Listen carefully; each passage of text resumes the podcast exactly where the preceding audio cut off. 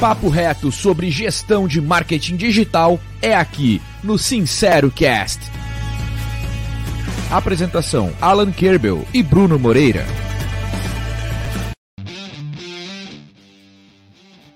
Fala, mestre Alan.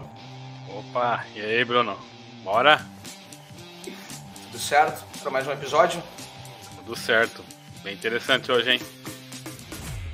Sim, continuando a nossa temporada de 2023, conversando com clientes, ECAIs e especialistas em nichos, especialistas em, em, A gente quer entender tudo que, que é possível de marketing digital, né, Alan? Compartilhar aqui com a nossa audiência, tá? E hoje nós vamos abordar um tema, cara, que eu realmente gosto muito, que é falar sobre franquias, sobre marketing digital de franquias, sobre marketing digital para expansão de franquia. E quem está aqui para conversar com a gente é o pessoal da Gela Boca, o Michel e o Thiago, Gela Boca lá de Maringá, no Paraná. Tem lojas no Brasil. E queremos entender, né, conversar com, com o Thiago e o Michel e entender os desafios e estratégias aí de marketing digital para essa expansão aí da marca, né, da Gela Boca. Sejam bem-vindos, Michel e Thiago, por favor, se apresente e faz mais pela boca, por favor. Bom, começar aqui, Michel. Bom, Bruno, Alan, obrigado aí pelo convite, pela oportunidade de estar compartilhando com vocês. Eu sou o Thiago Ramalho, da Gela Boca Sorvetes, indústria aqui em Maringá, no Paraná, mas já com 100 lojas aí no, no Brasil. Nós temos também operação no Paraguai, também fazemos exportação da nossa indústria para a Europa. Então é um prazer aí poder compartilhar com vocês um pouquinho do que a gente tem vivido. E mais do que, na verdade, falar das coisas que a gente fez boas, também falar daquilo que a gente aprendeu no meio do caminho com os nossos erros e poder compartilhar com o pessoal que está nos assistindo. Fala pessoal, tudo bem? Eu sou Michel Gomes, eu sou coordenador de marketing aqui do Grupo Carmel, né? Então, como o Thiago colocou aí, a gente tem né, Gela Boca, tem algumas outras marcas também.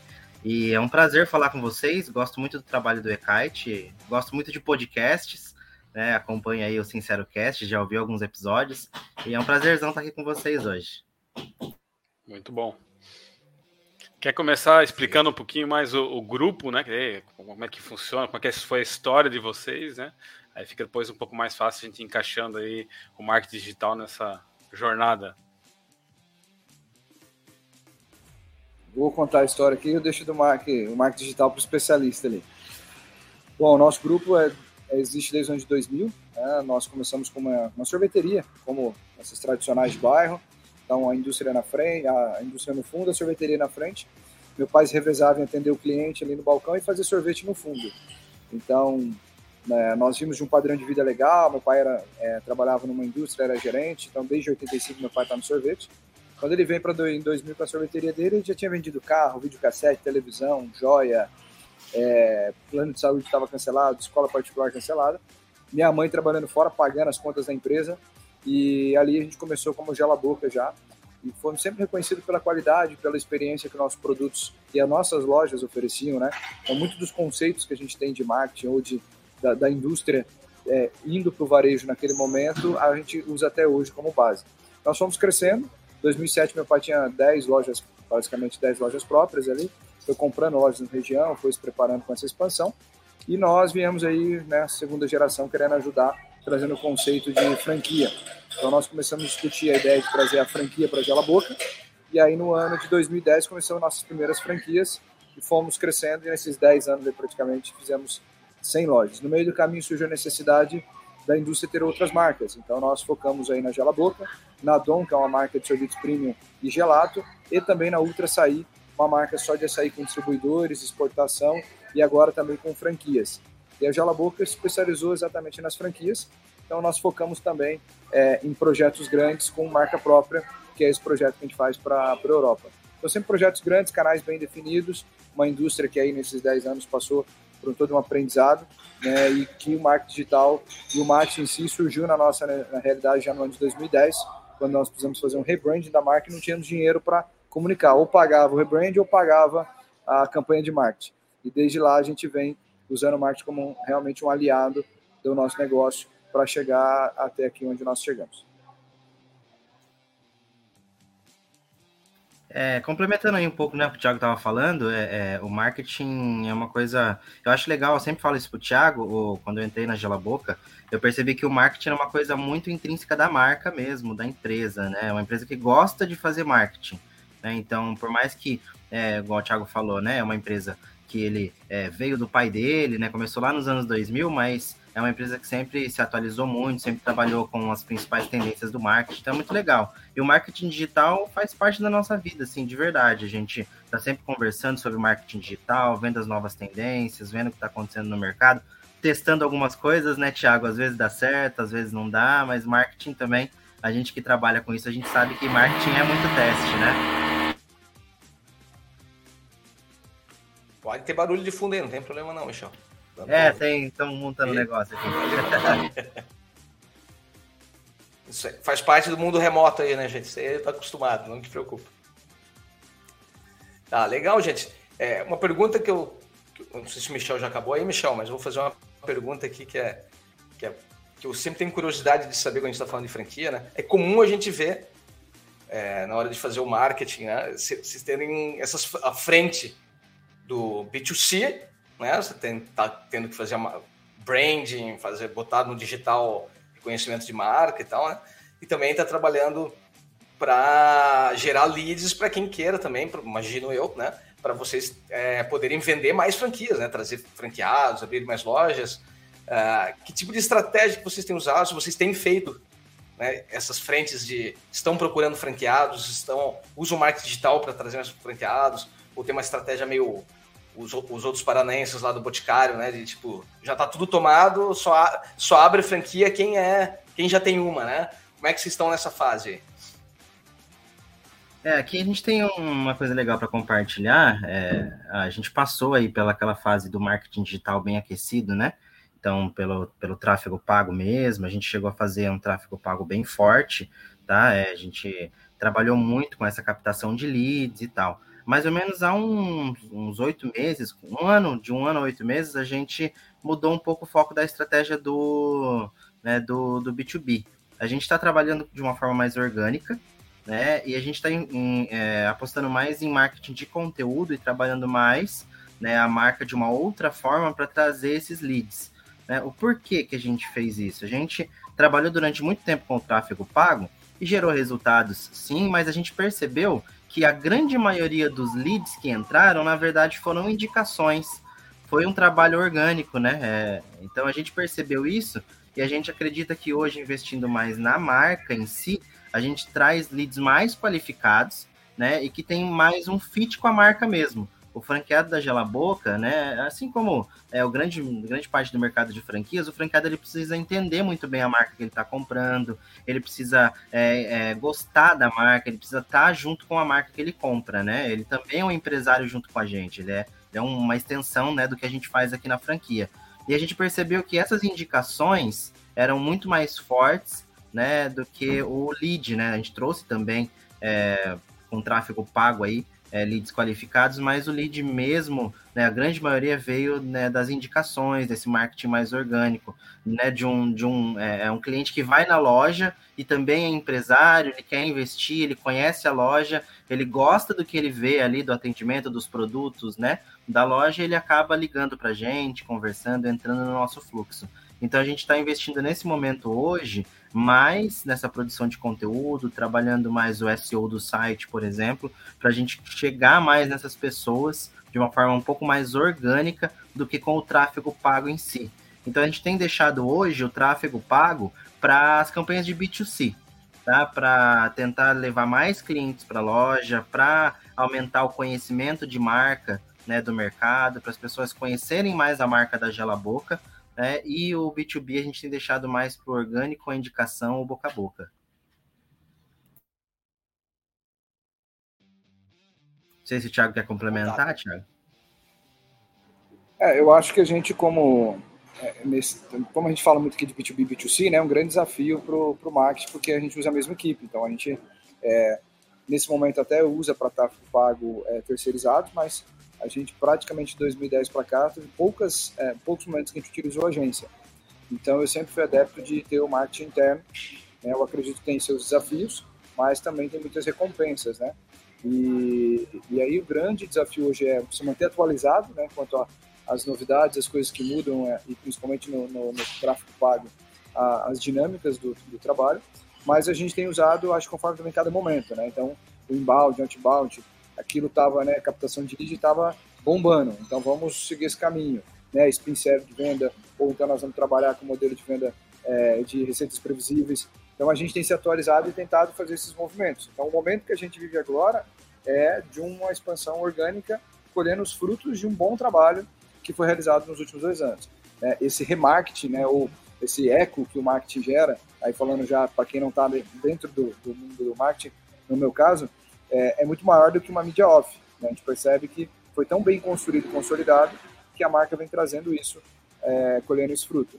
Mas e o B2C, o grande desafio é uma foto né, no Instagram não ser mais uma de tantas outras e que isso gere o desejo da pessoa ir até a sua loja comprar o seu produto, né, que você se conecte com ela. Então a gente tem usado o, o, o tráfego pago também como estratégia, mas a gente tem experimentado de tudo e cada momento a gente chega numa conclusão diferente da outra, né? É, eu acho que é, é, é, é, eu acho que a, a, é muito, acho você vai ia falar, Alan? Não, não pode, pode continuar. Não, só ia falar que é, é o, eu acho muito legal isso, né? Igual eu falei da Gela Boca e do marketing em si, que é essa experimentação. Claro, sempre com muito estudo por trás, né? A gente não faz nada de olhos vendados, né? Mas a gente se permite testar algumas coisas do mercado e entender o que é melhor para a nossa marca. É, nem sempre o que é bom para a marca X vai ser para a marca Y. É entender o que cada marca e, e cada cliente né, e caminho da marca vai levar e a gente fazer esses testes, medir isso, muito importante, né? Ter essa medição para entender qual estratégia é melhor para a gente. E como o Thiago colocou lá atrás, né, quando tava, né, aquele tráfego pago do B2B estava muito forte, estava bombando, fez muito sentido para a gente, foi legal, né, deu um retorno. Só que a gente entendeu depois de um momento que a gente precisava trabalhar uma coisa mais orgânica, melhorar o SEO do site, é, se tornar um pouco mais autoridade no assunto de franquias, né, é, mostrar para o público o tanto que a gente sabe de franquias, que é uma coisa que a gente já faz há muito tempo. Então, é, levar isso para o público fez muito mais sentido para a gente nesse momento, né, do que continuar trabalhando com o tráfego pago mais hard, digamos, né, mais forte, mais pegado mesmo. Sim, é, é dá para ver pelos conteúdos de vocês, eles são bem é, voltados, né, para o público que quer realmente abrir, né, uma franquia ou que está procurando algo é, referente aos produtos de vocês e pode se interessar, né. Então, assim, dá para entender que foi um grande investimento até você poder fazer essa transição, né? Porque é, a geração de conteúdo de vocês, é, qual, qual que é mais ou menos o processo que vocês adotam? Vocês mesmos escrevem? Como é que funciona? É, não, hoje a geração de conteúdo nossa, para o blog especificamente, ela é terceirizada. Então a gente trabalha com uma agência, né? A gente uhum. faz o filtro dessas, dessas, desse conteúdo, né? Junto com eles. Então Todo mês ali a gente tem uma reunião de pauta e aí a gente aprova os conteúdos e eles sobem ali no site para gente. Foi uma forma que a gente encontrou. A geração de conteúdo ela é muito difícil de fazer. Né? É, o pessoal que está ouvindo o podcast aí, geração de conteúdo é um trabalho muito pesado. Pesquisa, né, texto. Então não adianta você escrever um texto para o seu blog com poucas palavras, por exemplo. Tem que ser um texto robusto, tem que ser denso, porque as pessoas que estão atrás do conteúdo elas acabam indo é, atrás do conteúdo mais denso mesmo. Então ela é bem pesada. E como a gente é, entendeu que nesse momento não dava para absorver na equipe, a nossa equipe, ela, como o Thiago falou, a gente trabalha nas duas frentes, B2B e B2C, e o B2C ele consome muito, porque a gente tem mais de 100 lojas, a gente trabalha com outras marcas, então o dia a dia é bem pesado. A gente resolveu terceirizar nesse momento. Então hoje o, a produção de conteúdo é terceirizada com uma agência. E, e, como é que vocês fazem o processo de, é, de distribuição do investimento por localização? Qual é a lógica que vocês adotam? Hoje, o tráfego pago, a gente trabalha com as cidades que a gente tem loja, basicamente. Então, é, como a gente. E até por isso, foi uma das coisas que a gente resolveu sair né, do, do tráfego pago B2B e trabalhar com o tráfego pago mais B2C. Então, a gente foca só nas cidades que a gente tem loja né, especificamente, e divide essa verba, a gente tem um, um, valor X de verba mensal hoje, e a gente divide por igual para as cidades as campanhas. Então, ah, por exemplo, esse mês a gente está trabalhando né, com a campanha da temporada do chocolate nossa, com os ovos de colher. Então a gente entra com essa campanha e divide essa campanha numa verba daí em cada cidade que a gente tem loja. Então hoje a nossa divisão é assim. É feita em cima das campanhas B2C para cidades, né? Para gerar realmente retorno ali pro franqueado ali na, na localidade dele. O ponto de venda, né? Isso, exatamente. Uhum. Isso aí. É, deixa eu fazer uma pergunta quanto a. Vamos, vamos, botar um pouco de branding aqui, porque a, quando a gente está falando de, de, de redes de franquias, tá? quem ouviu já outros podcasts sabe que eu já quebrei uma, uma unidade, uma franquia, de uma. de quando eu já fui franqueado, já passei por isso ó, há uns 12 anos atrás. É, eu lembro muito de ter estudado pra caramba sobre franquia e tal. Não foi o suficiente para manter ela aberta, pelo menos, né? Mas eu estudei muito sobre como o que precisava, né, para uma marca. E eu lembro de discutir com o pessoal de, né, por exemplo, o pessoal que tinha Subway. É, que faz toda a diferença quando você vai abrir uma franquia, você ter lá uma marca forte, porque na verdade você abre lá na, na cidade, começa o processo de, cara, se tu estiver no lugar certo, que a franquia já te deu esse tipo de estudo, né, cara, tipo, a chance é muito mais alta, né, de, de, de, você ter um negócio que funcione e tal, né? Como é que vocês percebem, como é que vocês vêm fazendo estratégias para fazer com que a marca fique conhecida? Então, você, vamos pegar até um, um, uma coisa que dá para vocês explicarem um processo, né? Pô, agora vocês vão entrar numa cidade que não existe gela boca. Né? Como é que vocês seguem aí um playbook para fazer assim, ó, beleza, vamos fazer a gela boca ficar conhecida aqui para poder atrair gente para a loja, né? O que, que vocês costumam fazer de estratégia? É, legal. Só se você quiser complementar, Thiago, até enquanto o pessoal termina aqui. Pegada aqui.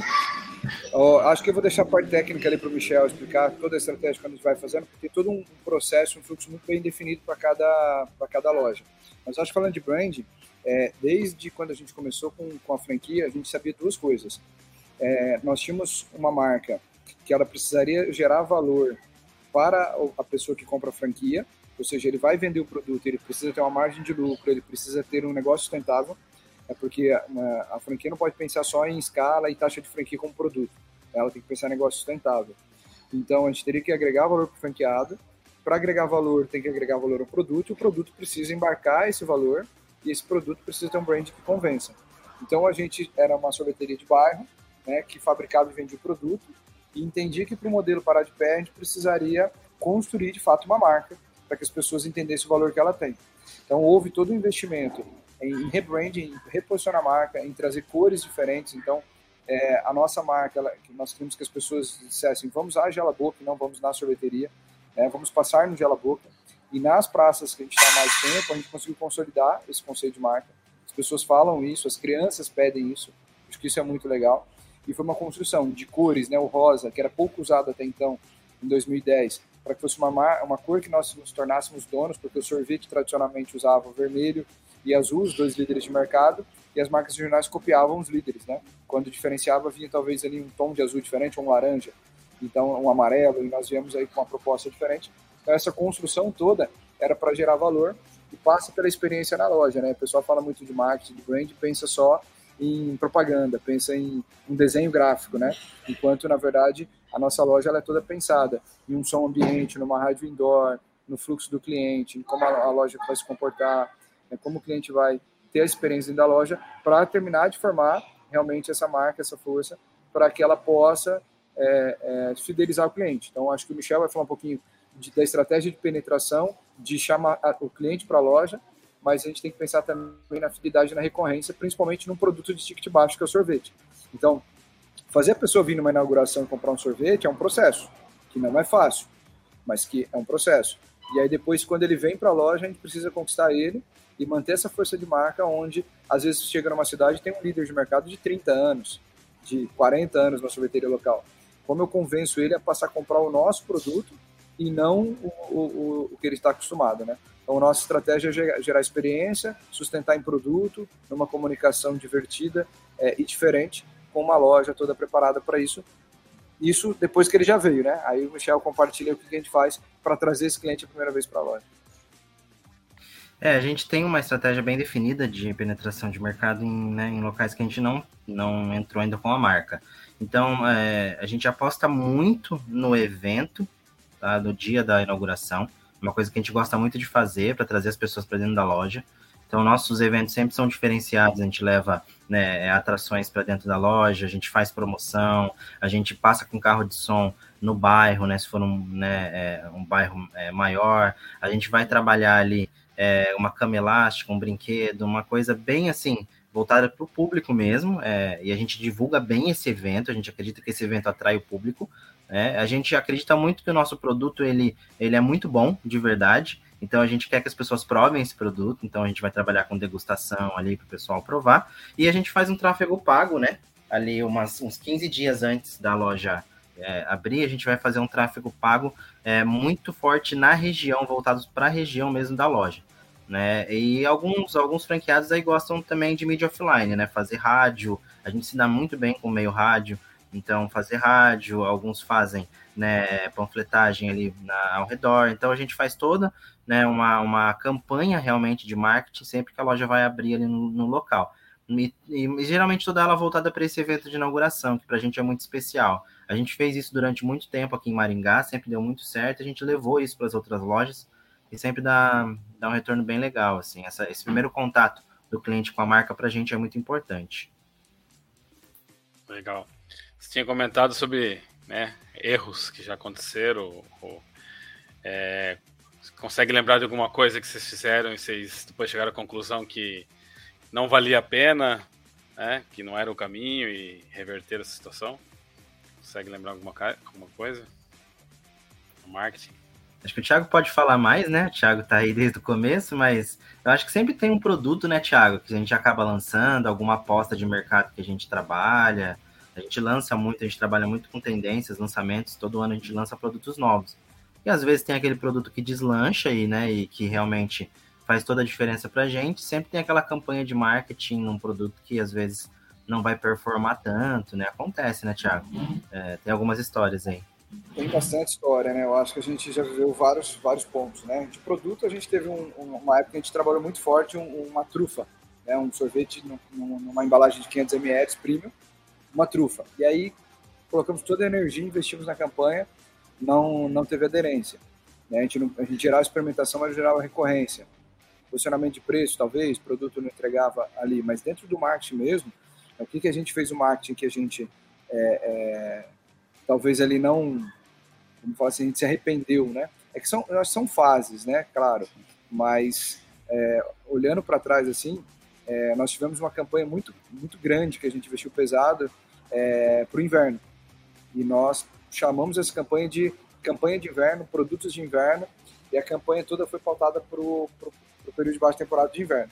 E aí, acho que assim que a gente soltou a campanha, um dos primeiros clientes na loja, e eu estava na loja nesse dia, falou assim, campanha de inverno, né? Quando eu já leio inverno, eu já não tenho vontade mais, porque vocês estão falando que é inverno.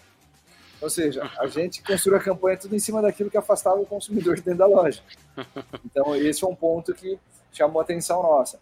Outra coisa que a gente fez é criar uma submarca da Gela Boca, que a gente chamava de Gela Fest, na ideia do Fest de rápido, e nós colocamos uma loja, uma operação que era uma loja só take home para rodar.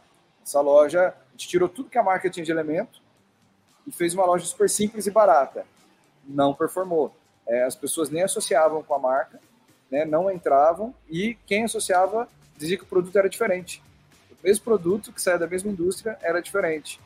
E tivemos também uma. uma é, o, o, cliente ele, ele olhava para falar assim, não é o mesmo produto.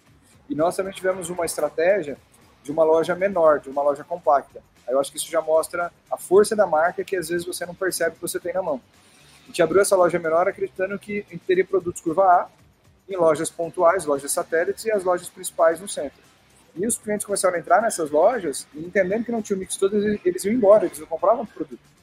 A marca estava tão consolidada regionalmente que as pessoas não aceitavam a loja não atender eles de forma completa. Resumindo, a teve que correr, pegar a loja do lado, salão do lado, ampliar as lojas para poder oferecer o mix todo. E hoje, inclusive, uma dessas lojas é top 5. Então, olha só o, o, a força que a marca tinha e a gente não conseguiu visualizar. Acho que esses são alguns exemplos aí de, do que a gente fez. Mas acho que o primeiro, o principal ponto foi é, descaracterizar a marca num projeto que é o ponto que os clientes não conseguiram associar o produto como sendo o mesmo produto. Muito bom. É, o B2C varejo é muito difícil fazer MVP, né? É muito difícil a gente falar, pô, vamos lá, vamos testar né, um produto, porque acaba, acaba tendo uma produção, eu imagino que você já tem um processo até fazer esse teste, até pegando o exemplo do Michel ali, né? Quando é sabor de sorvete, isso aí até dá, né? Provavelmente vai fazer algum tipo de teste, né? Mas no, em estratégia de, de ponto de venda, de, cara, vai bem mais investimento às vezes que você, em outro tipo de negócio para você fazer uma MVP, né? É legal sempre ouvir esses, essas tentativas aí, né? Na verdade, marketing, mercado em todo é, é, é tentativa e erro. Aí, deu um pulo. Se eu cair aqui, voltou. Vamos lá. É, deu uma... Deixa eu, vocês, vocês deram alguns exemplos aqui de. Eu tô travado ou Alan tá, tá de boa aí? Não, agora, agora voltou. Agora voltou, aham. Uhum. Tamo junto, Pode tamo junto. É, eu queria entender um pouco, vocês, vocês fizeram um comentário sobre a estrutura de vocês, né? algumas coisas que vocês fazem dentro de casa, algumas coisas que faz é, um terceirizado. Entender um pouquinho das, da, da estrutura, eu queria saber do como é que vocês se organizam em relação a, a, tipo, a período, né? Ah, vocês fazem campanha anual, vocês todo ano começam com uma nova pegada e, e aquilo vai ser é, derivado em vários meses, ou todo mês o Michel vai lá como gerente de marketing e, e reorganiza uma, uma campanha. Como é que vocês vêm trabalhando nessa estrutura? Legal. Não, a gente tem um calendário, na verdade, né? Um calendário anual de campanhas. É, e a gente trabalha esse calendário junto com os franqueados. Né? Então, é, nossa, a nossa proximidade com o franqueado é muito grande, né? A gente gosta de trabalhar muito junto com eles.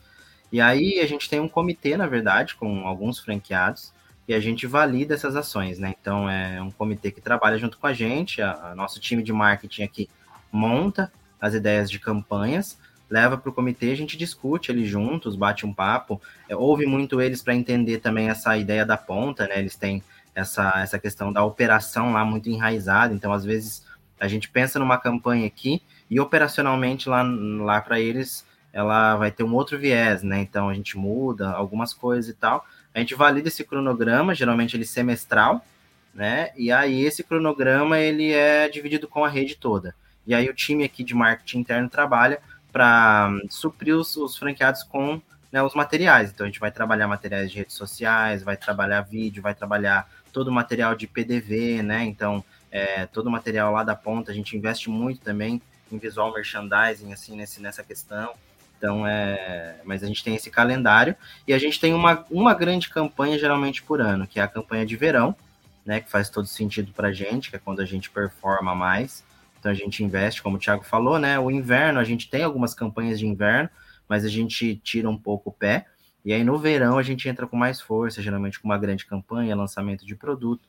Então, basicamente, o calendário, assim, ele é, ele é feito semestralmente, junto com os, os franqueados. A gente entende com, ele as ações, com eles as ações e faz uma grande campanha por ano, né? Basicamente o calendário da Gela Boca ele vem desenhado assim.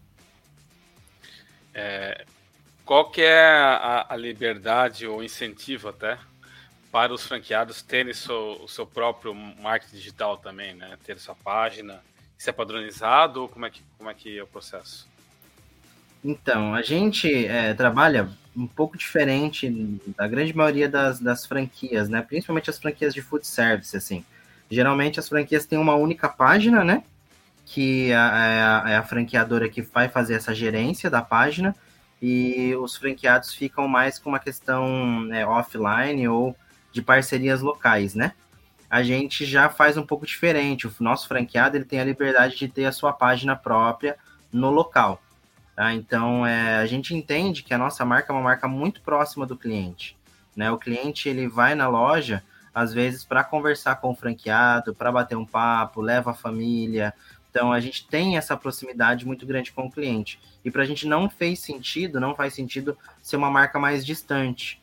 Então, o franqueado ele faz esse atendimento também na parte digital. E daí a gente incentiva o franqueado a também fazer o seu próprio tráfego. Porque como a gente faz o tráfego por aqui?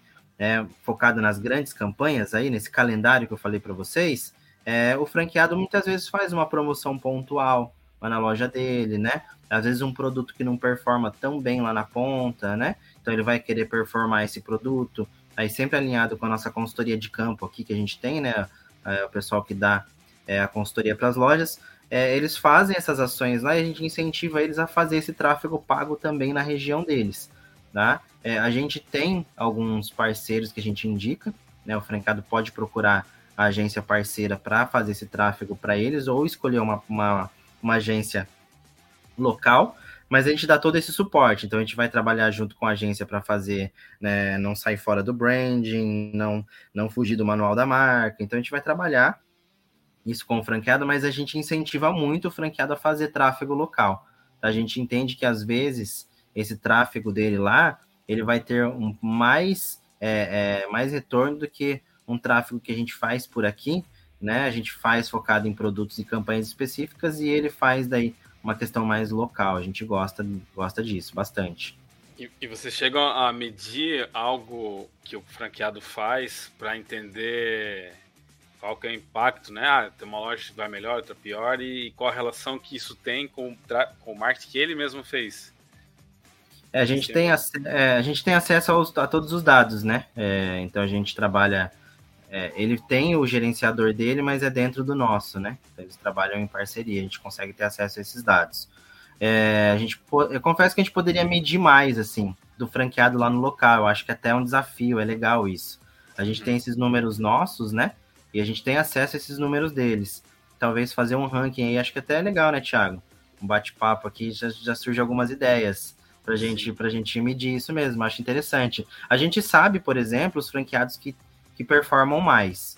Né? A gente tem alguns franqueados que a gente é, percebe que eles vão ter uma desenvoltura maior no marketing digital, isso acaba influenciando nas vendas, né? A gente tem franqueados que trabalham muito bem, por exemplo, com influencers regionais.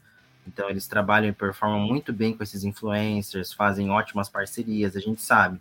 Mas é uma métrica mesmo, assim, é 100%, hoje a gente não mede, não mede não. É se vocês quiserem, vocês podem colocar isso tudo no eKite, né? Ele, ele puxaria todos esses dados para vocês, já separando por cada franquia seria uma workspace, né? Workspace, isso que eu ia falar, seria legal, né? É. Verdade. E depois tudo isso aí para um, um BI, além dos relatórios eKite, às vezes, né, claro, tem suas limitações, mas vocês conseguem jogar isso tudo para um BI e é, é livre, né?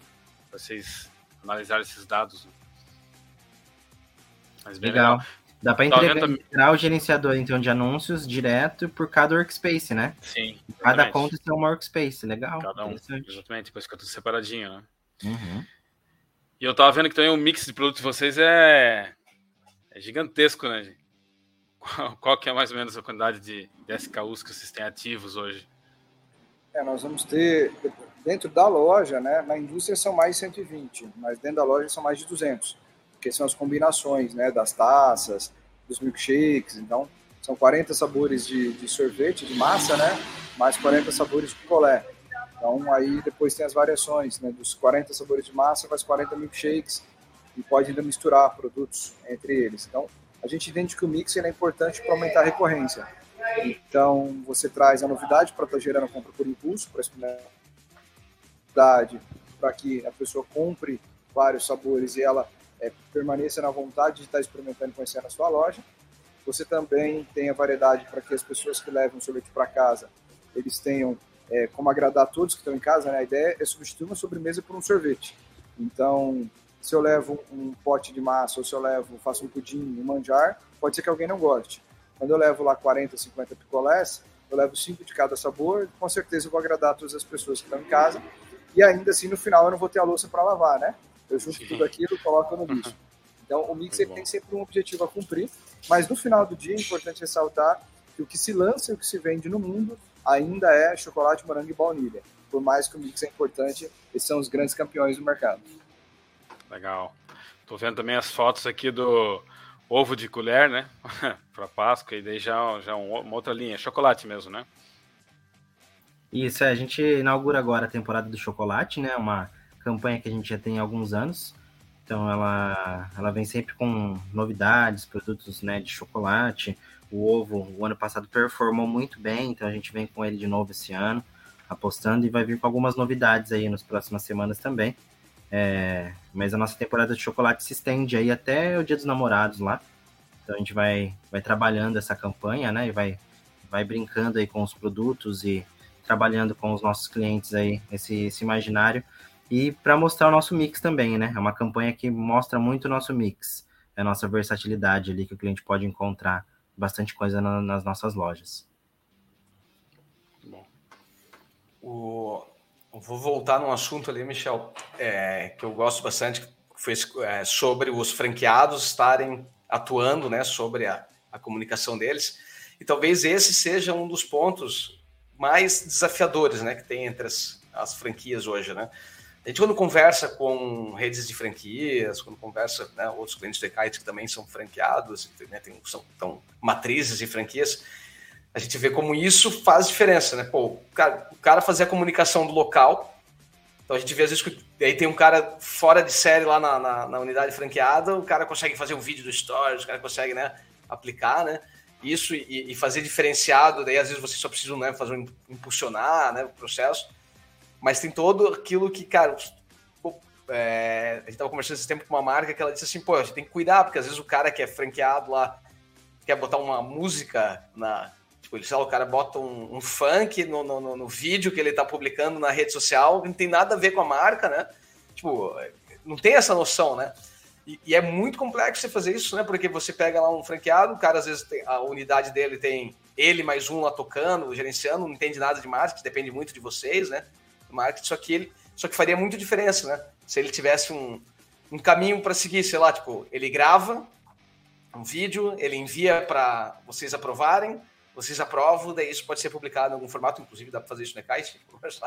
Eu não quero ficar. Isso a gente não faz, tá no podcast, vou ficar vendendo mais coisa aqui do Ekite para vocês, mas é para dizer essa é possibilidade. É, porque, cara, já falamos com, com, com escola de inglês, com varejo de sapato, com varejo de, de outras marcas também, como a gente escuta isso, né? Sendo uma dificuldade. Cara, eu queria que o meu franqueado ele pudesse fazer. Mas quando ele faz, Tipo, um consegue, o outro vai muito mal. O outro vai lá, faz um vídeo tosco, o celular dele é ruim, coloca um, né, um não sabe usar a ferramenta, né? E o marketing local ele faz muita diferença, né? Se o cara soubesse marcar a cidade, as hashtags, né? Isso é um desafio aí que eu sei que vocês devem estar tá se esforçando para né, conseguir uma hora é, fazer isso ser mais efetivo, né? Você ter performance para fazer isso. É, tem na verdade, isso não era para ser uma pergunta, foi só um. Isso é uma pergunta? Tentou... é, pergunta longa, que nem os caras. Do... Eu vou fazer uma pergunta então, pegando teu gancho, né? O que, que vocês é, hoje estão fazendo ou pensam fazer para conseguir ter essa padronização? Ou se vocês acham que não é importante também, né? Pode ser que não também. Né? É, não, eu acho que esse é um, é um grande desafio, né, da, das franquias. É, na minha visão, assim, é uma coisa que a gente sempre conversa eu acho que é um jogo de confiança. É um jogo de confiança da gente confiar no nosso franqueado e o franqueado confiar na gente. É, no, na, confiar que as diretrizes que a gente está dando são diretrizes é, que realmente fazem sentido, que vão levar a marca para frente e a marca ganhando, eles vão ganhar, porque é uma marca forte, o franqueado ganha. E a gente confiar também que o franqueado ele é capacitado, né? Ele é um empreendedor capacitado lá é, para realizar ações no local dele. E se ele não, não tem capacidade técnica, né, ele pelo menos é, ele possa ter esse suporte nosso, um treinamento, uma ajuda, né, a nossa equipe ajudar ele a entregar. Então é, é um jogo realmente de confiança, assim. A gente entrega, eles entregam, mas claro, sempre tem aquele franqueado que foge, aí a gente traz ele para perto. Mas assim, eu vou falar para você, é, às vezes a gente brinca aqui no departamento, né? Poxa, olha essa arte, olha como ficou esse vídeo e tal. Mas no geral, sendo bem sincero, e eu espero que os franqueados ouçam esse podcast, Thiago, eu acho que os nossos franqueados eles vão muito bem, cara, nesse sentido, no marketing, de verdade. Eles fazem coisas, é, no geral, é muito mais legal do que do que ruim. Assim, então eles, eles são realmente franqueados engajados nesse sentido, assim, do marketing. Se o Thiago quiser completar. É, eu acho que é uma coisa que a gente já adotou há um tempo que a gente fala aqui, é fazer gestão para franqueado bom. Eu acho que o grande problema é que as franqueadoras ficam fazendo gestão para franqueado ruim.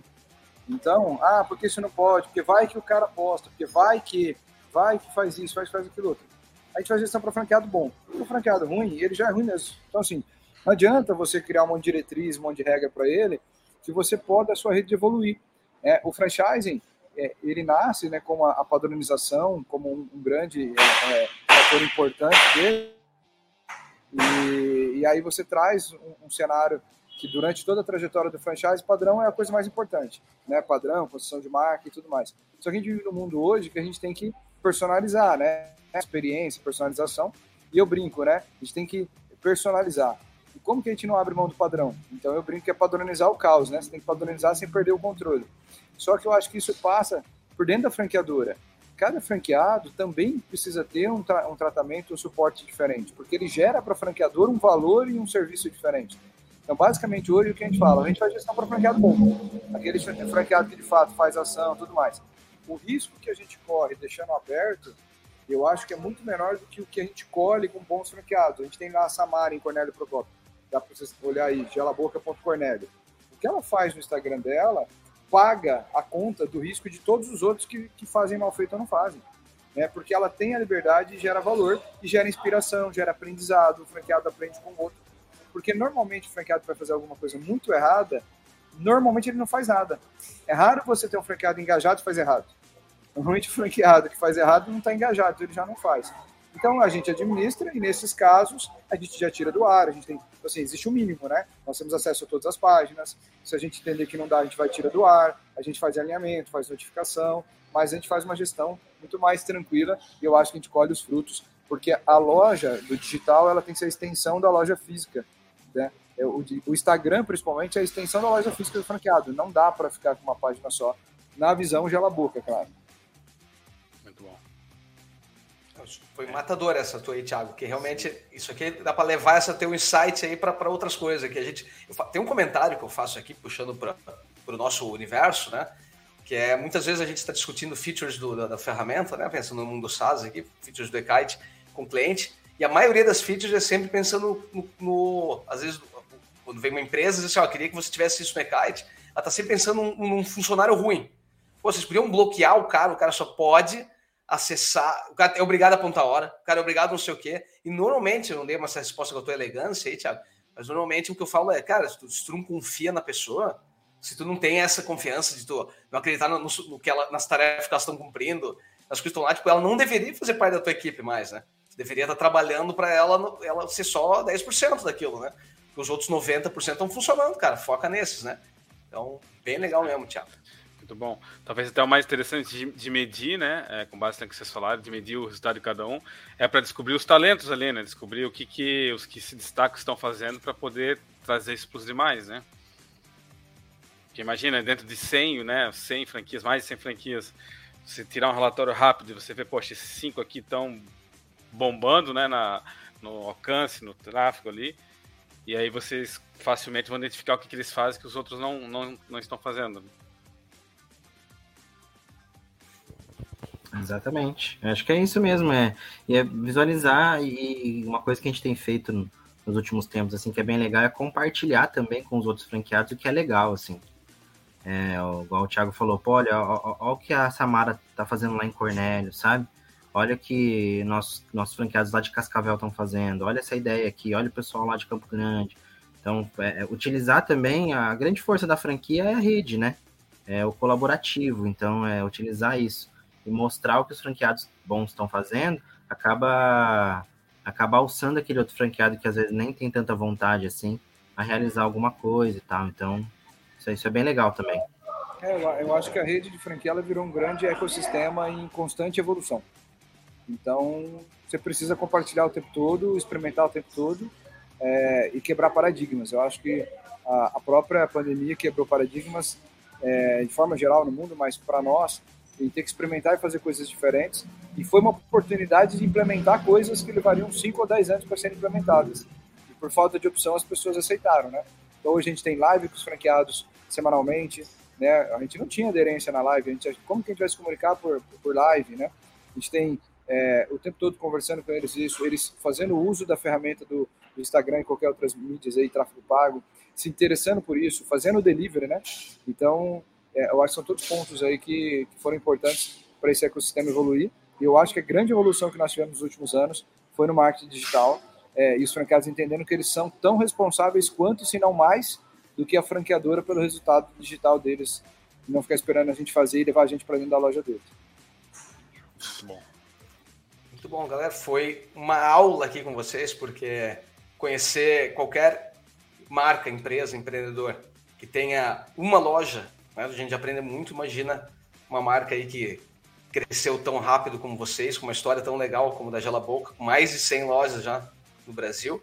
Tá? Então, só tenho a agradecer a participação de vocês, obrigado mesmo, gente.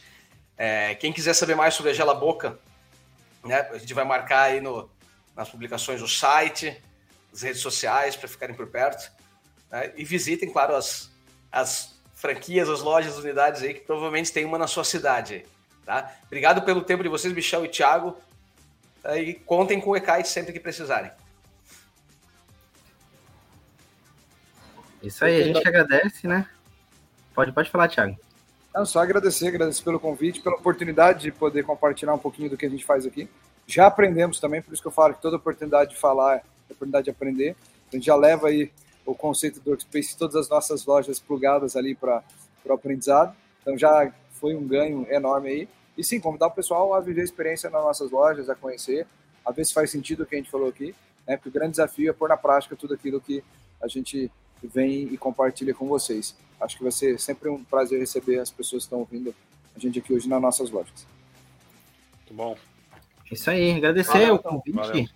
É, o Ekite é um parceirão nosso, de verdade, já de quase dois anos que a gente está com a ferramenta, é uma ferramenta muito legal, ajuda bastante no dia a dia da equipe aqui de marketing e realmente deixar o convite aí para o pessoal que estiver ouvindo, né? A gente está em quatro estados hoje, estamos é, expandindo para mais locais, então procurem lá gelaboca.com.br, tem lá todas as nossas lojas.